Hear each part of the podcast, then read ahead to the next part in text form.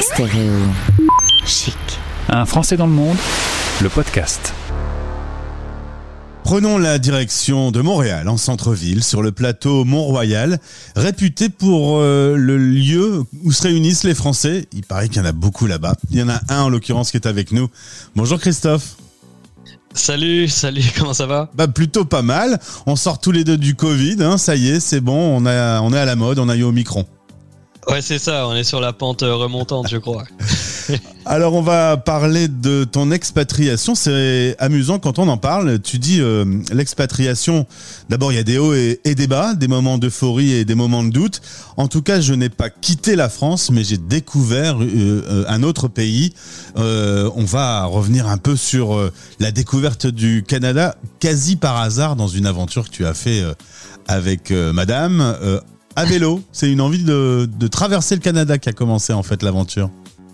Ouais, au départ, c'était vraiment une envie de, changer un petit peu euh, de paradigme, de, faire euh, une autre expérience que juste dérouler sa carrière professionnelle. Euh, donc une pause un petit peu, puis malgré tout l'envie depuis longtemps, à partager avec ma conjointe bien sûr, d'aller travailler à l'étranger.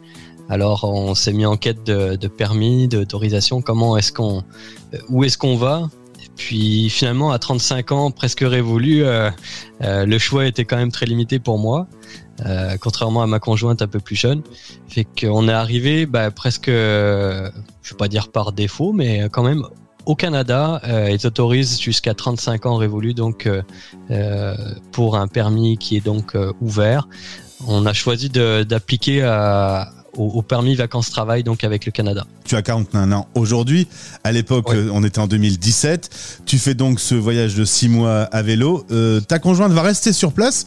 Toi, ton permis, bah, il est terminé. Euh, ton autorisation d'être sur le pays, donc tu dois rentrer en France. Ouais c'est qu'en fait, moi, je n'ai pas eu de permis, euh, contrairement à ma conjointe qui, elle, l'a obtenu. Moi, j'ai eu 36 ans avant, euh, avant de recevoir la réponse. Donc, euh, on m'a simplement dit, bah, vous n'avez plus l'âge pour postuler. Et hop, t'as dû rentrer. trop tard. c'est pour ça que, non, c'est pour ça qu'on a dit, bon, bah, qu'est-ce qu'on fait? Et là, c'est là qu'on s'est dit, bah, finalement, plutôt que de partir travailler à Montréal toute seule, Isabelle, bah, on va partir à deux puis plutôt que de travailler euh, salarié, on va travailler bénévole. C'est ce qu'on a fait sur la route de notre voyage parce qu'on s'est dit bah le Canada c'est grand, pourquoi rester à Montréal ou ailleurs? On va le découvrir le Canada, mais on n'avait pas vraiment envie de louer un, espèce de, camping-car ou quelque chose comme ça. Puis on avait déjà fait une petite expérience de voyage à vélo euh, une petite semaine ensemble. Moi j'en avais fait plusieurs seul. Alors, on s'est dit pourquoi pas le vélo, puis c'est comme ça que ça s'est construit. Euh, on a travaillé un petit peu sur la route à différents métiers, on avait envie de découvrir d'autres choses. Euh, on a découvert plein plein de domaines. Puis arrivé à Montréal, on s'est dit bon, t'as quand même un permis, Isabelle, là tu vas, tu vas peut-être te donner la chance. Et puis c'est ce qu'elle a fait. Alors moi je suis rentré puisque j'avais simplement un visa touristique. Puis quand elle a eu travaillé un mois et demi, euh, elle a pu me faire venir en tant que conjoint de fête.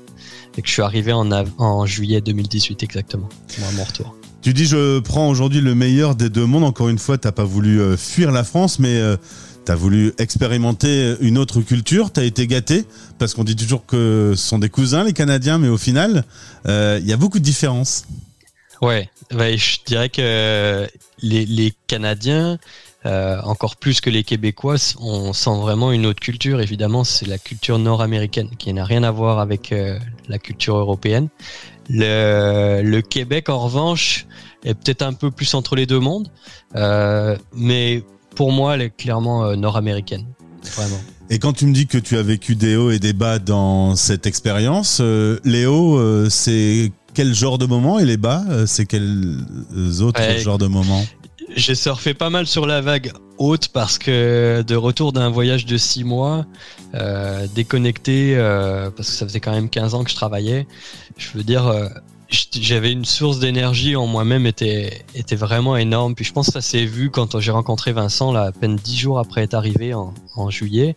Je pense que l'énergie que j'avais, c'était justement de pas regarder en arrière. Et comme j'avais pas la sensation d'avoir quitté quelque chose pour, quelque chose de mieux, par exemple. J'étais vraiment dans la totale découverte et, d'ailleurs j'ai découvert mon métier pendant un an, euh, un an et demi, avant de vraiment comprendre ce que je faisais. C'était une découverte permanente, puis je suis comme euh, surfé sur la vague pendant assez longtemps. Ouais. Et les bas alors? Euh, bah, les bas, c'est comme, euh, je pense que je, je vais surprendre aucun expatrié euh, en disant ça, mais à un moment donné, c'est normal que tu que tu vives les bas. Euh, ça peut être, par exemple, euh, des choses qui nous agacent. Euh, le ah oui, c'est pas aussi bien que. Puis là, on se rend compte au bout d'un moment dans notre discours, on est toujours en train de comparer. C'est quelque chose que je déteste. J'essaie toujours de me reprendre quand j'en arrive à comparer, parce que je me dis que quand j'en serais plus qu'à ça, euh, je crois que j'aurais fait le tour de la question. Est-ce que dans les bas, il y a des souvenirs de Bourgogne, ta région natale, avec euh, ses vins et ses fromages? Est-ce que ça fait partie de tes blues ouais, ouais, ouais, c'est, sûr que ça, c'est, euh, quelque chose. Mais sur le plateau, on a quand même une chance inouïe, c'est qu'on, on, effectivement, comme tu disais tout à l'heure, on a une grosse communauté française, francophone, oui, mais française. Et euh, j'ai par exemple en bas de chez moi un fromager euh, extraordinaire. J'ai une machine à churros euh, qui est juste en bas comme ça. Quand je travaille à la maison, de temps en temps, je, je vais chercher un petit cornet. Enfin, je veux dire, on a une, une boulangerie d'une qualité que j'ai jamais retrouvée en France encore. Euh, le vin est là. Il y a même des petits domaines qui, qui, étaient en bas de chez moi à Mercuré ou euh, etc. Je me dis mais c'est pas possible de trouver ça là c'est pas possible non plus de comprendre pourquoi le prix est trois fois plus élevé, mais ça, c'est quand même en bas de chez moi, je vais pas me plaindre. Alors chez toi, tu y es beaucoup, ça fait deux ans que tu télétravailles. Euh, tu constates que euh, les deux pays, la France et le Canada, n'ont pas complètement euh, appréhendé cette pandémie de la même façon, pas la même méthode politique en tout cas. Ouais, c'est plutôt le, les méthodes de communication, je pense, qui, à mon sens, là, j'ai peut-être pas assez de recul, mais à mon sens, la communication euh, est, assez bonne ici. Euh, que les gens acceptent peut-être aussi plus facilement euh, le message et, la légitimité entre guillemets de la parole est moins remise en question. quand tu as parlé de ton accueil à Montréal, d'abord pendant ce voyage, tu as rencontré des gens qui sont occupés un petit peu de Madame et de toi à votre arrivée à Montréal. Euh, mhm. alors j'y suis allé une fois à Montréal, j'ai été très étonné justement par la gentillesse présente euh, dans un magasin, dans un restaurant. Euh, c'est assez étonnant. quand tu dis bien accueilli, qu'est-ce qui s'est passé concrètement pour toi? Quelle aide ils t'ont apporté? Ah bah concrètement, euh, je pourrais te citer des, dizaines d'exemples sur tout au long de notre voyage, mais quand on arrive au Québec, par exemple, euh, bah la première nuit, on a été accueillis par nos amis. Euh, ce soir-là, on a rencontré un couple d'amis, enfin, un couple de gens qu'on ne connaissait pas, qui nous ont proposé euh, de garder leur maison pendant euh, plusieurs mois, euh, parce qu'eux partaient faire un trek à l'Himalaya. Donc plusieurs mois durant, on a, on a, euh, enfin ma conjointe a eu la chance de, de, vivre dans une belle maison au bord du Saint-Laurent. Euh, mhm. une, maison qu'on aura peut-être l'occasion un jour de s'offrir, on espère, mais c'est pas vraiment euh, genre de choses qu'on espérait quand on est arrivé. C'était vraiment impossible à, à, imaginer que les gens auraient une telle confiance, gentillesse euh, et sincérité au fond d'eux. En tout cas, euh, ça nous a beaucoup beaucoup aidé. Puis il y a eu, euh, il y a eu comme ça à peu près deux ou trois invitations avant qu'on s'établisse vraiment. Puis encore aujourd'hui, c'est des gens qui font partie de notre cercle d'amis, c'est nos tontons un petit peu au Canada. C'était ça pour tout le long de notre voyage. On a reçu énormément d'invitations.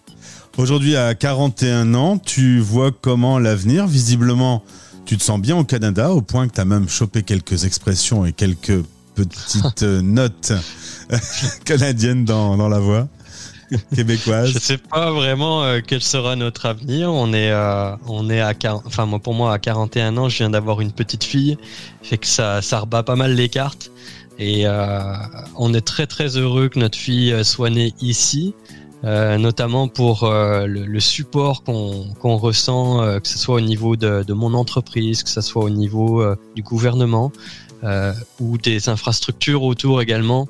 même si rien n'est parfait, puis on n'est peut-être même pas au niveau infrastructurel de, de, la France, mais je veux dire, on se sent soutenu, épaulé, puis ça, ça compte vraiment, je trouve, dans, dans, dans des choix de vie qu'on souhaiterait faire si j'étais en France avec euh, euh, les choix de vie qu'on a envie, euh, par exemple, de, pouvoir allaiter ma, fille, que ma conjointe puisse allaiter ma fille, qu'elle puisse bénéficier d'un an de, de congé, que ce soit paternité, enfin maternité et parentale, euh, qu'on puisse être financé pendant cette période de manière correcte, qu'on ait des salaires confortables également, avec des métiers qui nous plaisent.